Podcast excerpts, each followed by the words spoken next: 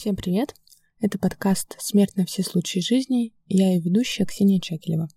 Подкаст «Смерть на все случаи жизни» — это подкаст об отношении к смерти в 21 веке. И первый сезон подкаста «Смерть и цифра» о том, как меняются практики смерти в цифровую эпоху. Здесь мы обсуждаем самые животрепещущие и необычные темы, которых на нашем российском рынке на сегодняшний день оказывается очень и очень мало. Например, это различные аккаунты мертвых пользователей, селфи на кладбище, как правильно горевать онлайн и многое-многое другое.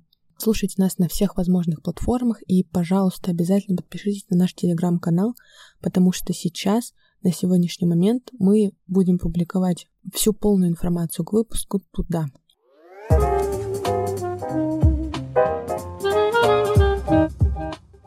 Сегодняшний выпуск подкаста, наверное, посвящен самой очевидной и животрепещущей теме этого сезона. Сегодня мы будем говорить о цифровом бессмертии и цифровых двойниках. Что это вообще такое? Как можно подойти к этой проблеме с этической точки зрения? Вообще морально создавать ли себе двойника? Как можно создать двойника знаменитостей и что, например, нужно сделать, чтобы какую-нибудь рекламу пустить двойника человека, которого уже нет. Очень у меня этот выпуск ассоциируется с сериалом Черное зеркало, потому что в этом сериале было очень много тем, связанных с цифровым бессмертием. И поэтому к этому выпуску мы решили сделать несколько рекомендаций. Вы можете их прочитать как в описании выпуска, туда будет ссылка, так и в нашем телеграм-канале. Мы оставим рекомендации в виде фильмов, статей и сериалов. Поэтому вы можете их найти и с удовольствием ознакомиться с ними.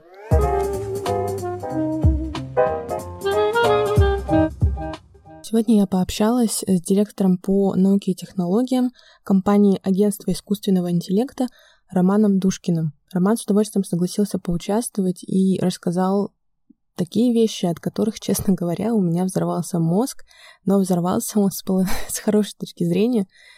Было очень интересно его послушать, и поэтому я передаю ему слово и хочу, чтобы вы тоже познакомились и погрузились в ту информацию, о которой мы с Романом очень интересно и круто пообщались.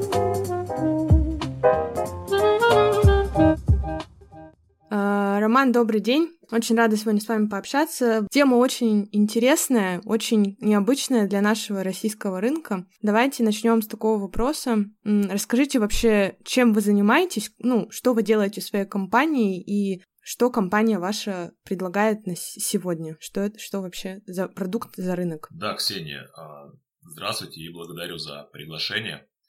Собственно, да, меня зовут Душкин Роман, я директор по науке и технологиям в агентстве искусственного интеллекта. Это компания, консалтинговая компания, то есть, давайте так, это консалтинговая компания, а, мы выполняем много разных а, проектов, и вся наша деятельность, она как бы покоится на трех столпах, как я называю. Это консалтинг, это образование или просветительская деятельность, и это research and development разработка, научные исследования, разные проекты и так далее. И, собственно, одним из проектов, который э, это наш внутренний инвестиционный проект, является проект VerPerson, который э, направлен на построение платформы цифрового бессмертия. Примерно 80% времени сейчас я занимаюсь именно им, остальное там делается сотрудниками Хорошо, тогда расскажите, пожалуйста, вот конкретно про проект Верпесон. Почему у него такое название и что, для чего он был создан и какая вообще вот у него задача, что он предлагает? Проект Верпесон, ну, название у него довольно банальное. Virtual Person virtual person, то есть виртуальная персона. Первоначально, так можно сказать, точкой, точкой ноль нашего проекта стало вчитывание в дневники Александра нашего Сергеевича Пушкина и э, его стихотворение «Памятник». Он же написал «Я памятник себе воздвиг нерукотворный». И осмысление вот этой строфы, оно, в общем-то, дало понимание, что наше все имело в виду. То есть, когда это, это стихотворение декламируют, там обычно показывают бронзовые памятники, которые стоят по разным городам.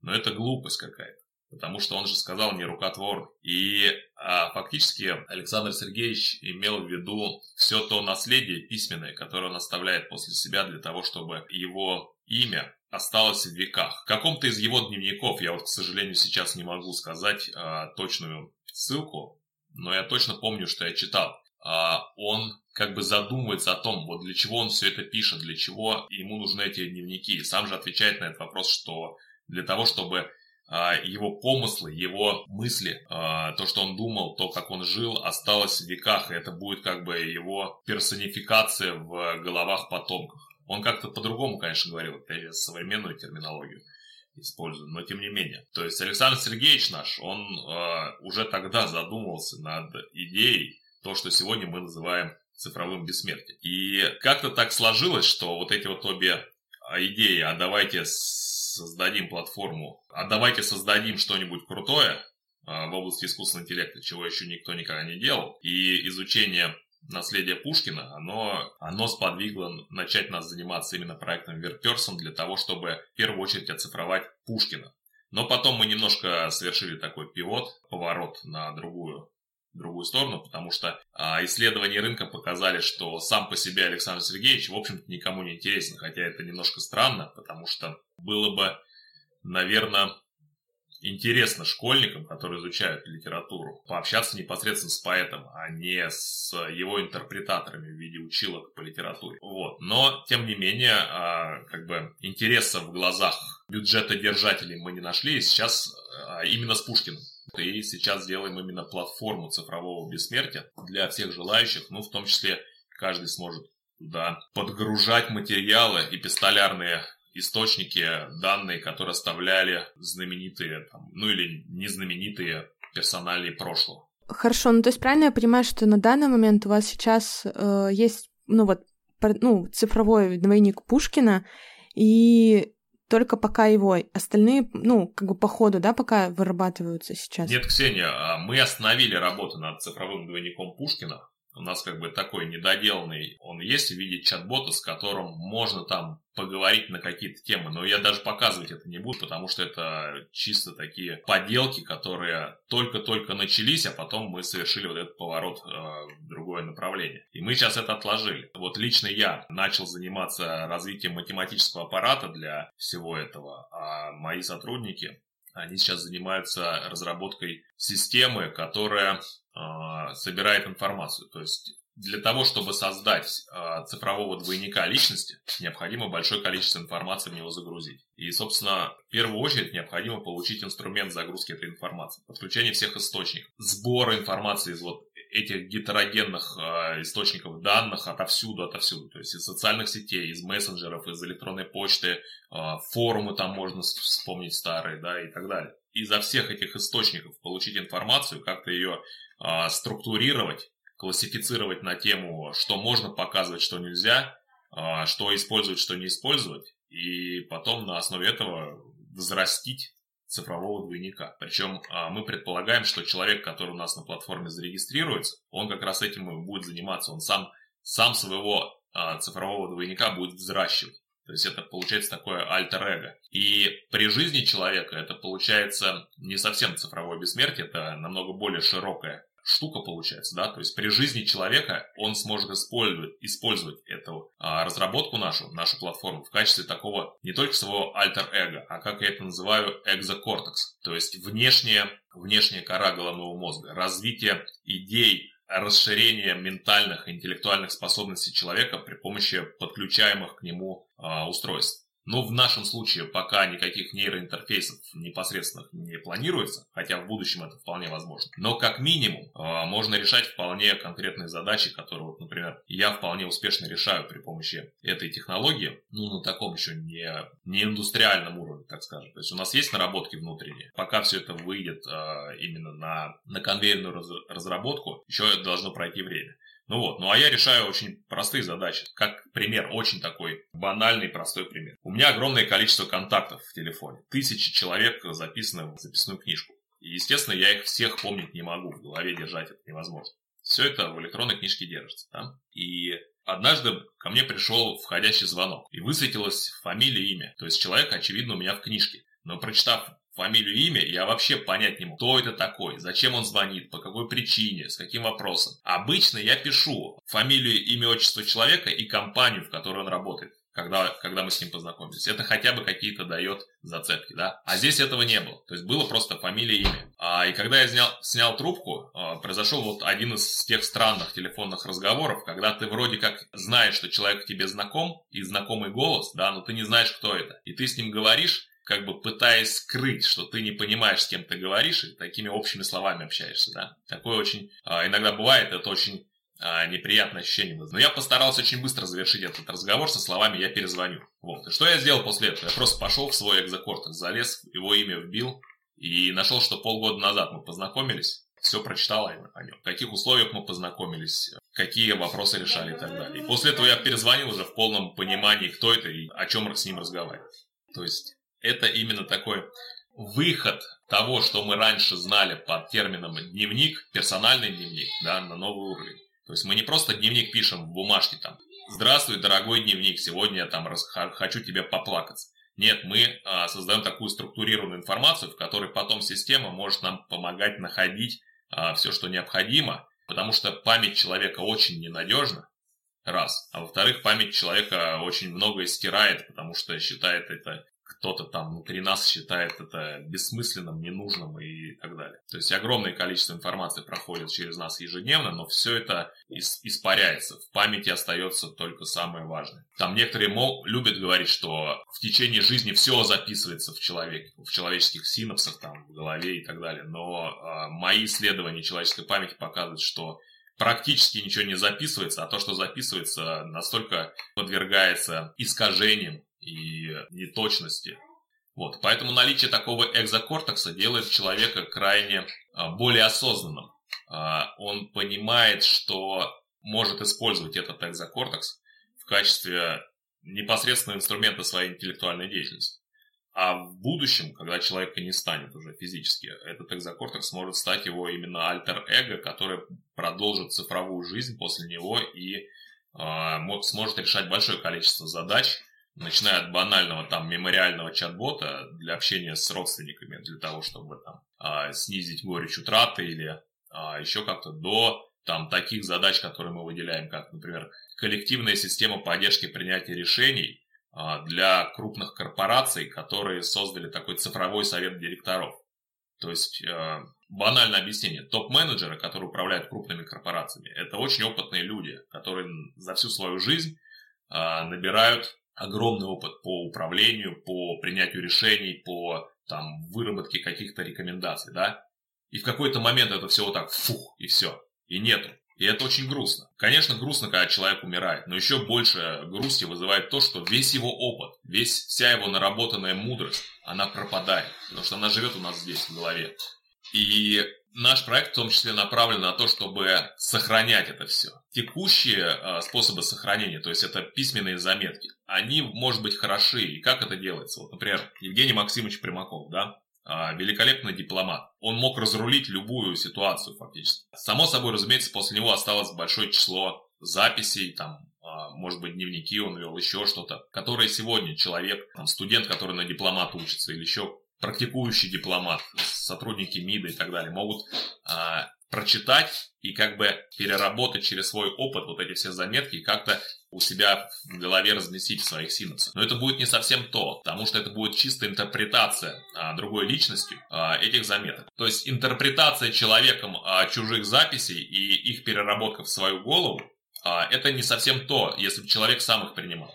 И наша разработка направлена в том числе на воссоздание цифровой личности человека для того, чтобы не было вот этой вредной интерпретации. То есть в вашем случае, например, вот с этим же телефонной книжкой, если представить, что вы ее используете там для своего будущего, то есть, по сути, ваш чат-бот может посмотреть, кто это за человек, и, по сути, с ним пообщаться как чат-бот, или, или нет? Вот вы это как- как-то вот так смотрите в этом? Не то, что мы прям вот так смотрим, это одна из возможных функций, а, в том числе функций, которая может быть использована для облегчения собственной жизни.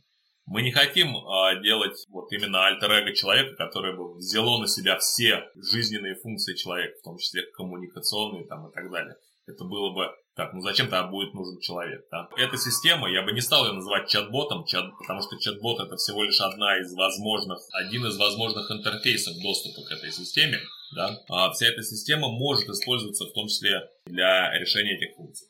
Это знаете, как в сериале «Черное зеркало» серия была, называется «Белое Рождество». Это вот а, серия, которая не в сезоне. «Белое Рождество». И там вот а, у девушки с головы достали ее альтер-эго и поместили в белую комнату. Для чего? Для того, чтобы это была система управления умным домом. И фактически, а, что произошло? Цифровую личность этой девушки как бы создали для того, чтобы она управляла умным домом и всем, что вокруг этой девушки находится, чтобы сама, сам человек, сама эта девушка не отвлекалась на эти а, глупости, на эту рутину. И, собственно, а, в нашем случае, возможно, как бы именно такая функциональность. Мы создадим альтер-эго для того, чтобы снять с человека какие-то рутинные операции. Скорее всего, звонок по телефону, ответ на, на, телефон, на входящий звонок мошенников по поводу банковских карточек, да, это рутинная операция. И это можно будет перепоручить. Там разговор с каким бизнес-партнером, который вот мне сейчас звонил, или там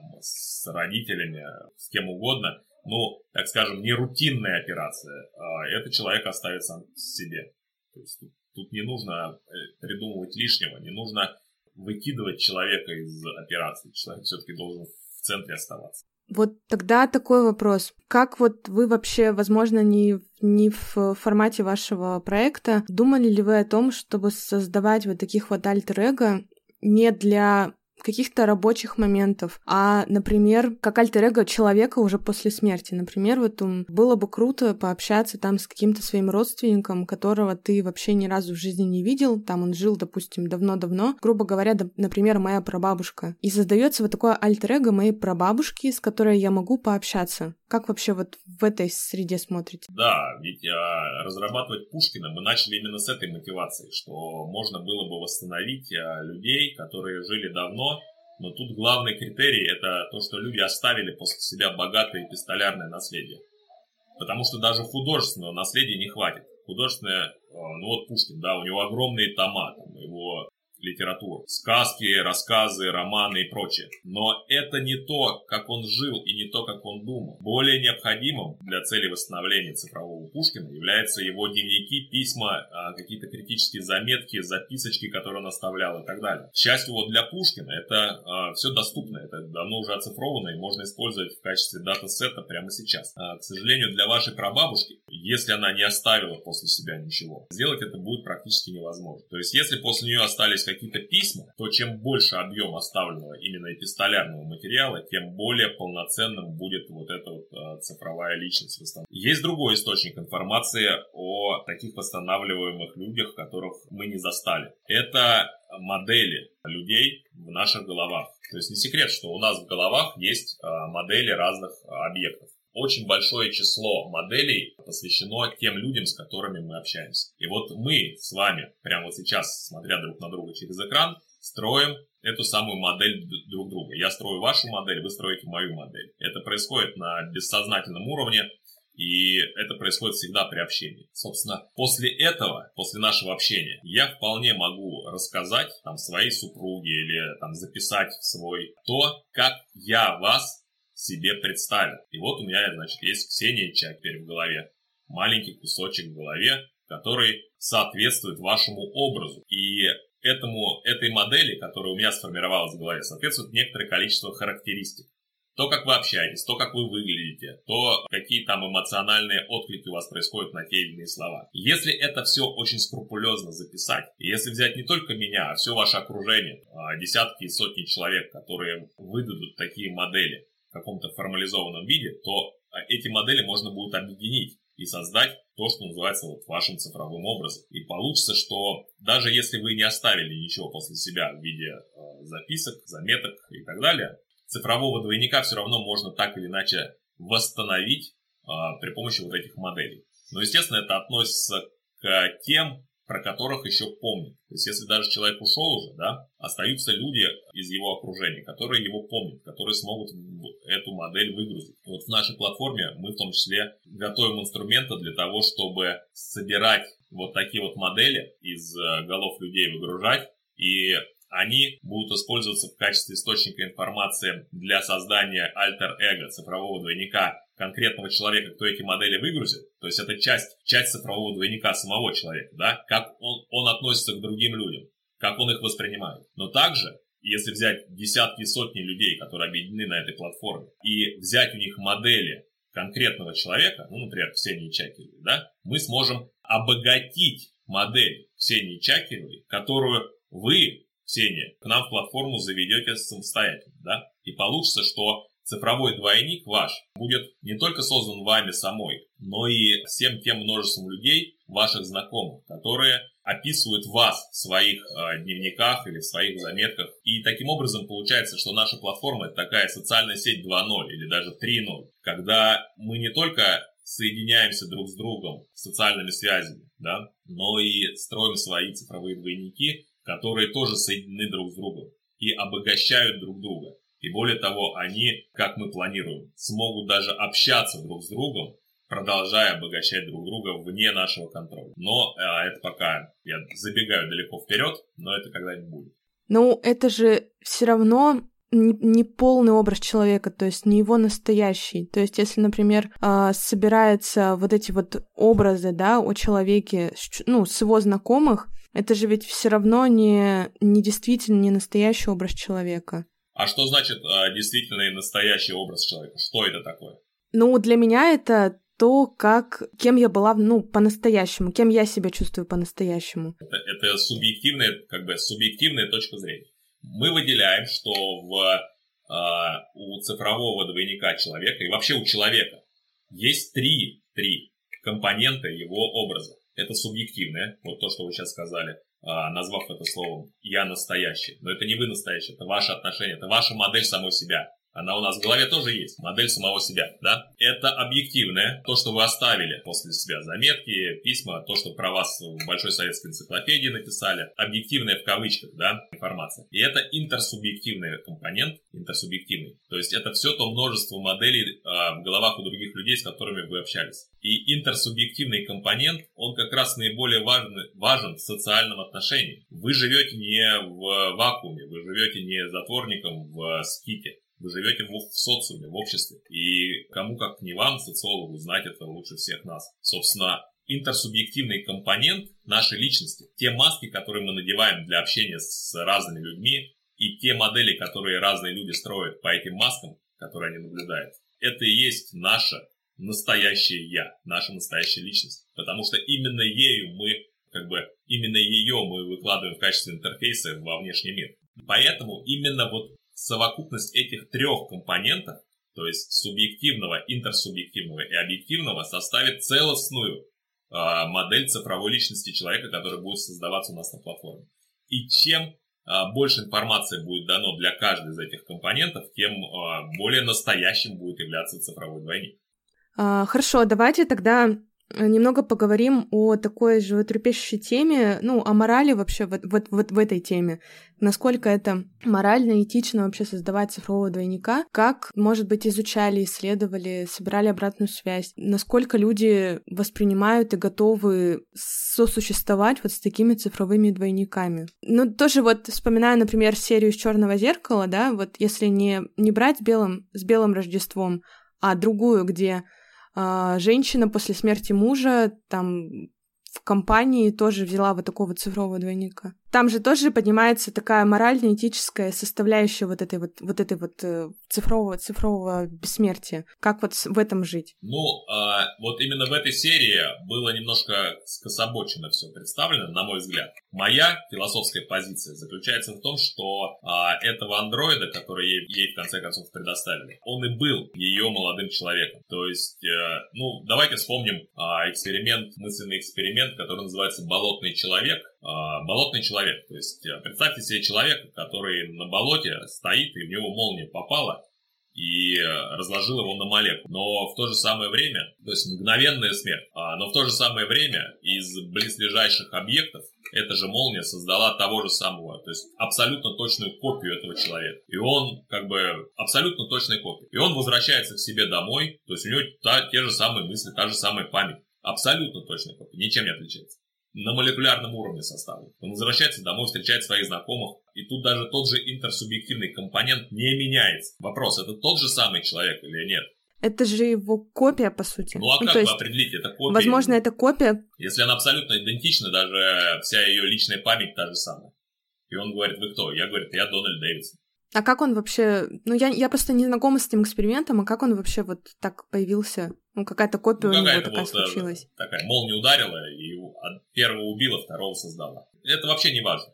Ну, мне кажется, здесь просто какая-то копия одной вот из этих вот сущностей, трех трех составляющих. То есть это либо копия, допустим, то, кого он был там настоящий, либо копия э, того, как его представляли его друзья и знакомые. Не-не-не, Ксения, вот как бы условием этого мысленного эксперимента является то, что полная молекулярная копия. То есть на молекулярном уровне, даже на квантовом уровне полностью скопировали. То есть оригинал уничтожили, нового создали.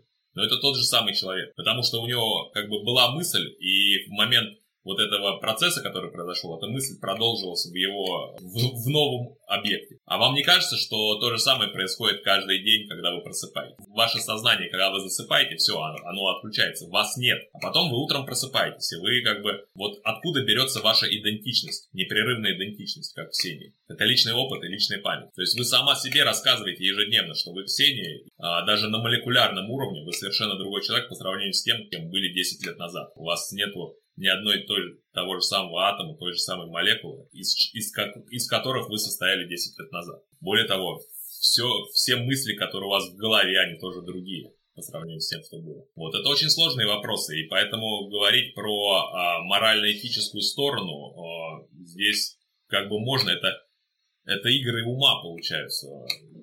Как бы любой может взять и поиграть в эти игры и придумать что-то свое. Но фактически в итоге мы будем работать и функционировать а, не в морально-этическом плане, а в правовой плоскости, которая будет регулировать эти отношения. Потому что мораль и этика фактически а, являются регуляторами нашей жизни а, в доправовой среде.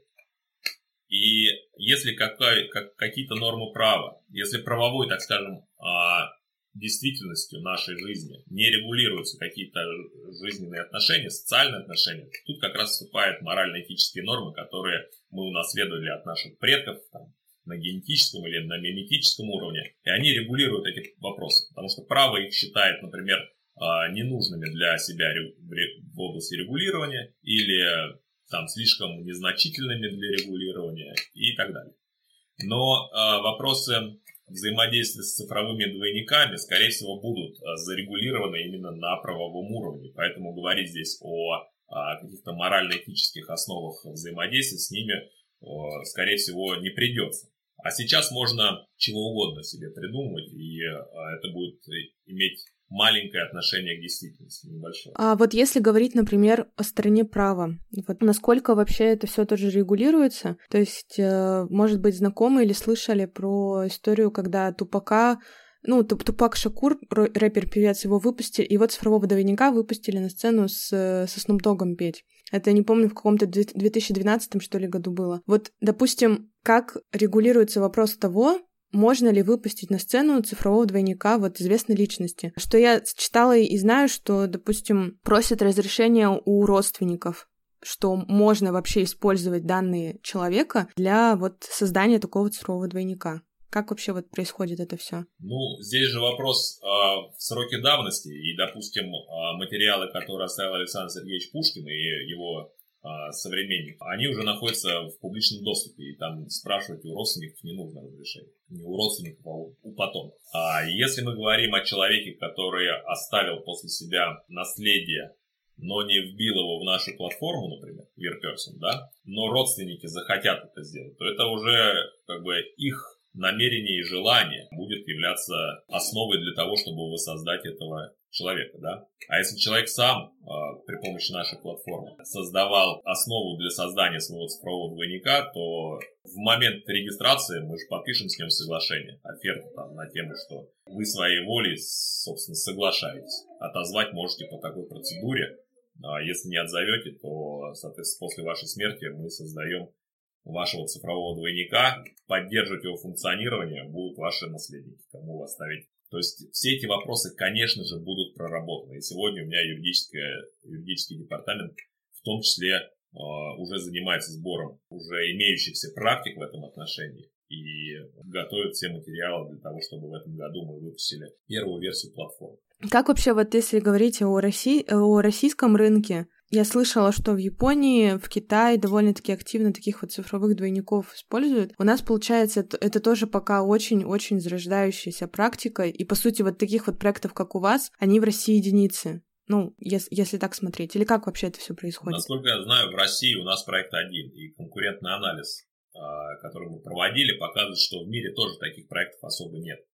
Даже тот же проект, который находится на слуху, реплика, который начинался именно как платформа цифрового двойника, а, цифрового бессмертия, а, сейчас выродился в чат-бота психолога, который там пытается одиноких людей поддерживать. Но это совершенно не то. И наиболее близким к нам по функциональности проектом в мире является проект Soul Machines душевные машины. Но он тоже направлен на какие-то коммерческие темы, типа создаем не цифровых двойников людей, а вообще цифровых личностей. Не знаю, на основе чего эти личности там будут использоваться скорее всего, в целях рекламы. А как таковых платформ цифрового бессмертия в мире мы не нашли. Они либо очень глубоко законспирированы, либо а, мимикрируют под какие-то вот такие вот странные проекты, типа чат-бота психолога и а, таргетированной рекламы. Ну да, ну реплика, она, по-моему, вообще сейчас, сейчас вот да, не знаю. Но я сама ей пользовалась. Очень странная, конечно, вещь, очень странно общаться с каким-то своим двойником, он же, по сути, копирует и слушает, как ты общаешься, копирует твои реакции. Это очень странно и необычно общаться, по сути, самим собой. Ну, да, я тоже пользовался репликой и э, использовал ее для того, чтобы изучить внутренности этого проекта. Э, проводил большое количество экспериментов, э, понял, что это там от Элизы она недалеко ушла. Элиза это первый чат-бот, который был сделан в мире, а еще в далекие 1950-е годы прошлого века. И а, Элиза это был чат-бот, который мимикрировал под психоаналитик. А, даже не, мимикрировал, а пародировал. То есть ты ему пишешь что-нибудь ей, а она тебе твоими же словами отвечает. Или говорит какие-нибудь слова, типа, ну, продолжайте. Очень интересно, продолжайте, пожалуйста. Вот такой. Ну вот, реплика примерно так же работает. То есть 70 лет прошло, ничего не изменилось. Но это смешно, честно говоря. Большое количество наработок появилось, большое количество математического аппарата, который можно использовать сегодня уже для создания именно а, цифровых двойников людей полноценно, а не вот это вот. Но повторюсь, мы не знаем, что там под капотом скрывается в этих компаниях и почему они а, заявляют о цифровом бессмертии, а потом резко пропадают с радаров. Есть э, как бы две жизнеспособные гипотезы, которые на поверхности, а там и десяток других, которые еще можно подумать. И первая из них это то, что бизнеса нет. Вроде как такая плохая гипотеза, потому что все 7 миллиардов человек, в общем-то, являются ключевой аудиторией целевой. А другая гипотеза в том, что а, такие компании, когда у них появляются некоторые значимые результаты, внезапно попадают под колпак спецслужб того государства, в котором они ведут разработку. И все это а, тщательно начинает скрываться. Ну, это из, из такого, из, больше из теории заговора, но это то, что приходит на ум. А вот как вы вообще считаете, э, помогают ли подобные вот такие вот цифровые двойники ну, если не смотреть на популярных каких-то людей, а в принципе, вот если создать там цифрового, цифрового двойника своего умершего родственника, как-то они помогают справляться с, горе... ну, с гореванием, с утратой?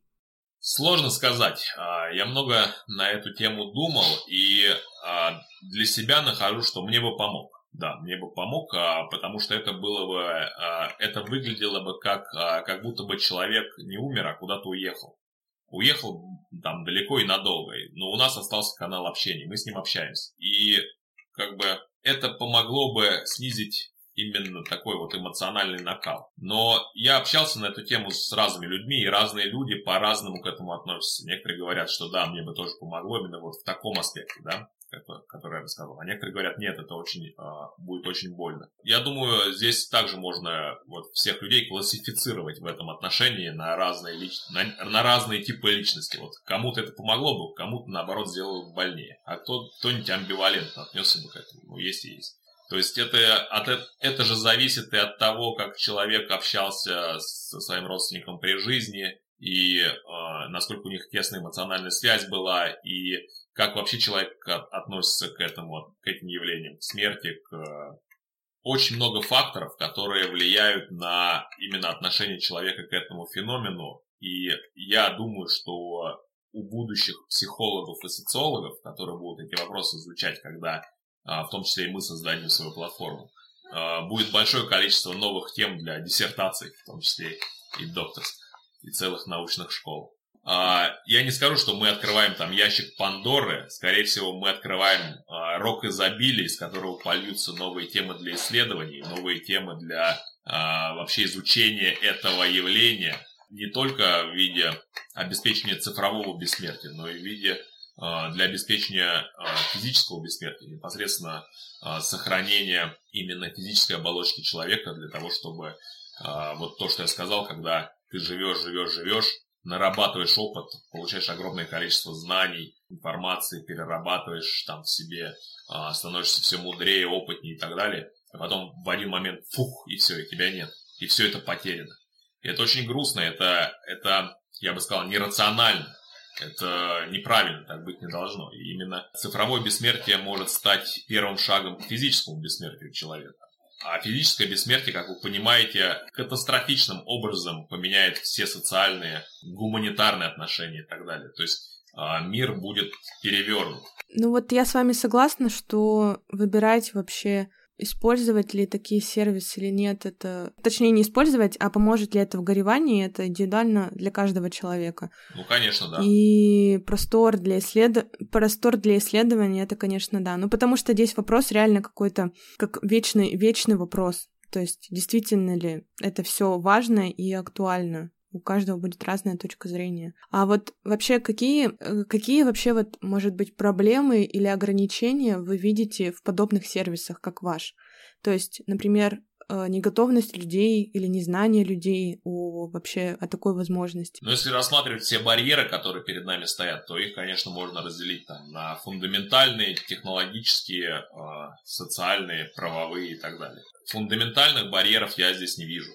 Технологические барьеры, да, могут возникнуть, а, как минимум те гипотезы, на которых базируется наша платформа сегодня, тем, тот математический аппарат, который я разработал для воссоздания личной памяти человека, а, загрузки ее в цифровой вид, а, могут оказаться несостоятельными. И придется дорабатывать или менять что-то, или там, переходить на другие рельсы.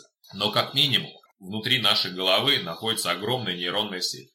А нейронные сети мы изучили и умеем симулировать на компьютер. Да, человеческий мозг – это полуторакилограммовый орган, который потребляет 20 ватт энергии для своей жизнедеятельности и выполняет огромное количество когнитивных задач, которые недоступны нам сегодня реализации в системах искусственного интеллекта. Но когда-нибудь количество перейдет в качество, и мы, человечество, мы найдем способ полностью симулировать весь коннектом человека, который сейчас а, сложная, 90 миллиардов, примерно 90 миллиардов нейронов только в одной коре. Очень сложно симулировать на современных устройствах, тем более с такой а, энергоэффективностью, как 20 ватт. Для этого потребуется не 20 ватт, а 20 мегаватт или еще больше. Для симулирования коннектома одного человека нужно будет электростанцию построить. Но это, а, конечно, конечно, нонсенс.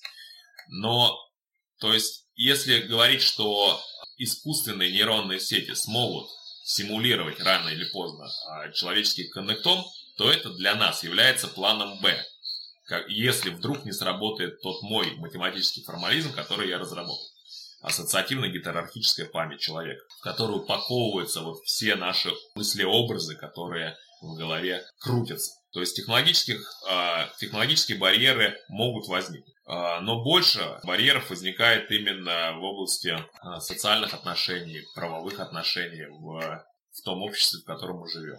И не каждое общество примет это, и не каждое общество вообще скажет, что его членам необходимо бессмертие. То есть у нас же есть такое так скажем, я это называю стокгольмский синдром по отношению к смерти, когда человек считает, что смерть это благо для цивилизации. Это можно обосновать, но мы уже давно, а наша цивилизация человеческая уже давно отменила естественный отбор для себя и э, все вот эти вот природные фишки, которые требуют в естественной среде для сменяемости поколений наличия смерти для организмов, для индивидуальных, да, чтобы э, был естественный отбор, чтобы генетическое разнообразие поддерживалось, но человек для себя, как для вида, Homo sapiens, а, давно уже это отменил. И, естественно, отбор на человека не действует. Поэтому мы можем уже вполне замахнуться на новые вершины и начать отменять а, смерть как таковую. Собственно. Это такие интересные вопросы, вообще просто мозг взрывается от того, что, что вы делаете и о чем вообще размышляете, и это очень интересно. Хорошо, давайте тогда вот такой вопрос. Можете ли вы дать какие-то советы, ну, все равно у меня какой-то такой более полезный подкаст. Хочется что-то дать слушателям, какие-то полезные советы вообще, как пользоваться такими сервисами. Вот мне что приходит в голову, там много говорится о цифровой гигиене, что при жизни, например, нужно вообще фильтровать, что ты говоришь, что ты делаешь, что ты публикуешь, или там... Вообще, вот что, что можете в этой, в этой среде рассказать и дать какие-то советы? Если говорить за цифровую гигиену, то здесь всегда надо помнить простейший принцип. Все, что ты говоришь в интернете, а, навсегда в нем останется. Все, что ты в нем пишешь и так далее.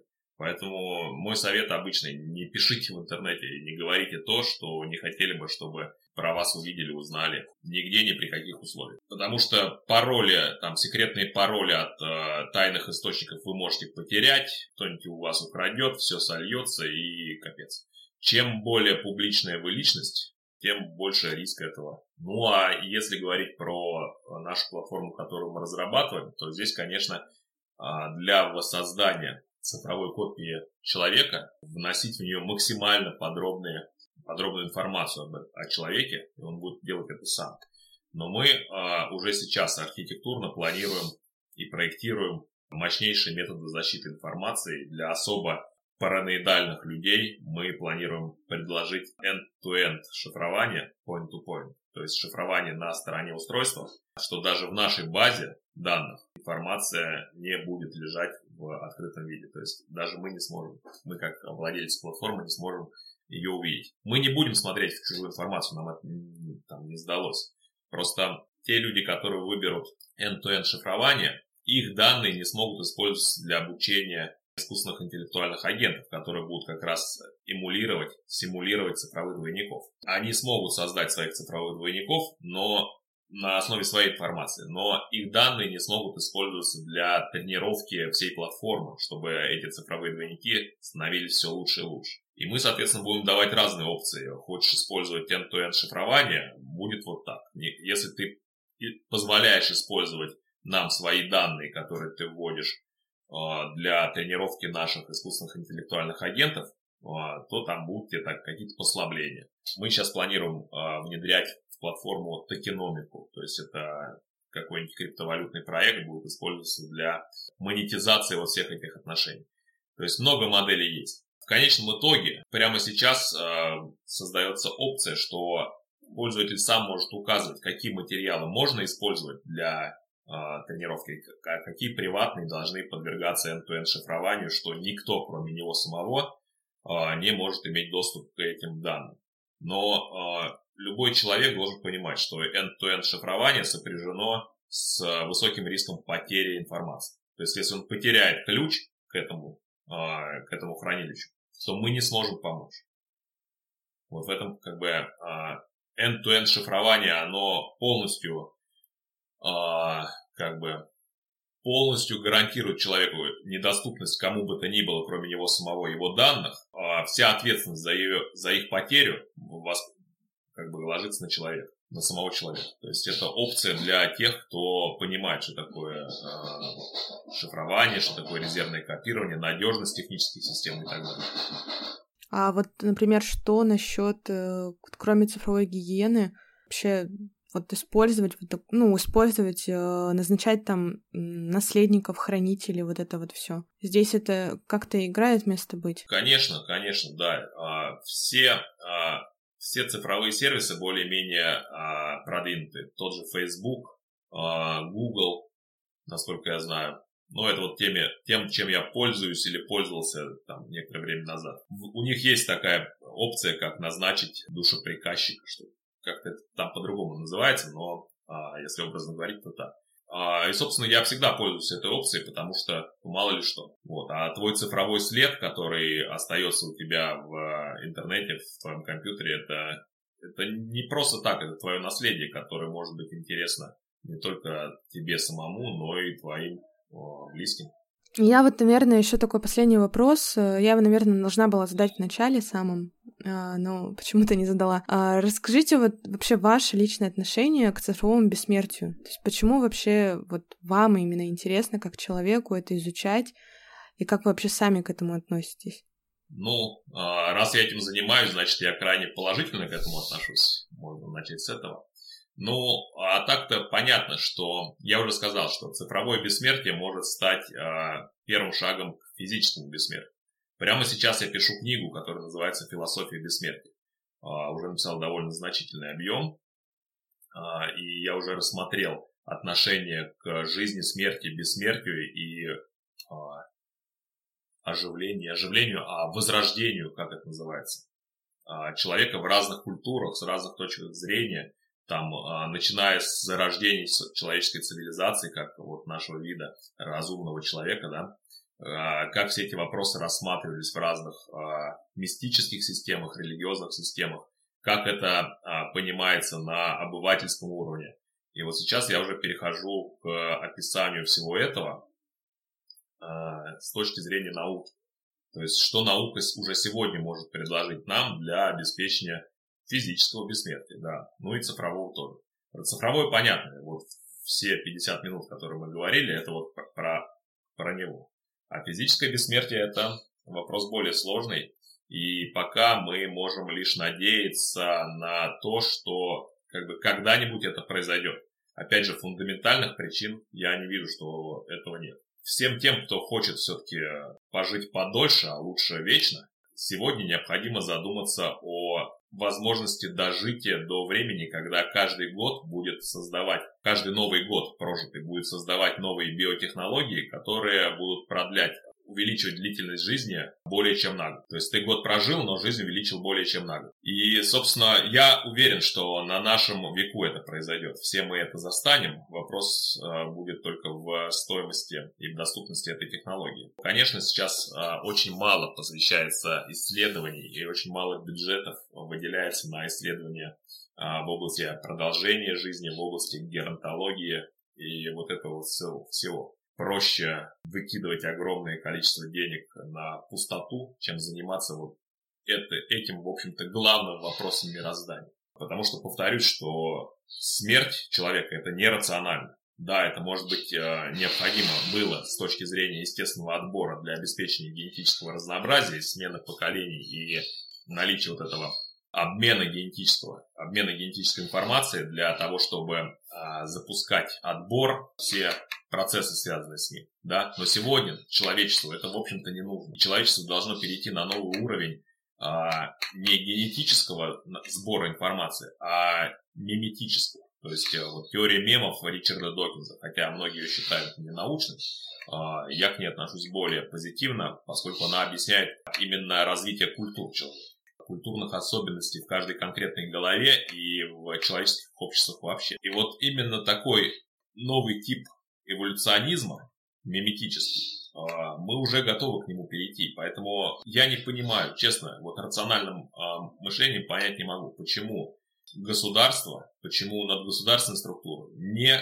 уделяет вниманию, не уделяет никакого внимания вопросам увеличения длительности жизни и поиска средств бессмертия физического. Хотя, если а, говорить о там, теориях заговора и а, управления человеческой цивилизацией со стороны рептилоидов, то никакого парадокса здесь нет. Так что да, я полностью, то есть мое личное отношение к этим вопросам однозначно. А, смерть это то, что необходимо превозмочь.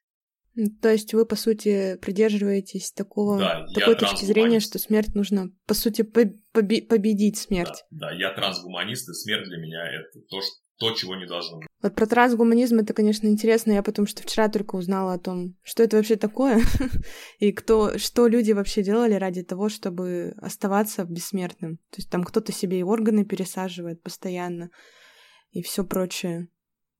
Ну, хорошо, Роман, у меня, в принципе, вопросы закончились.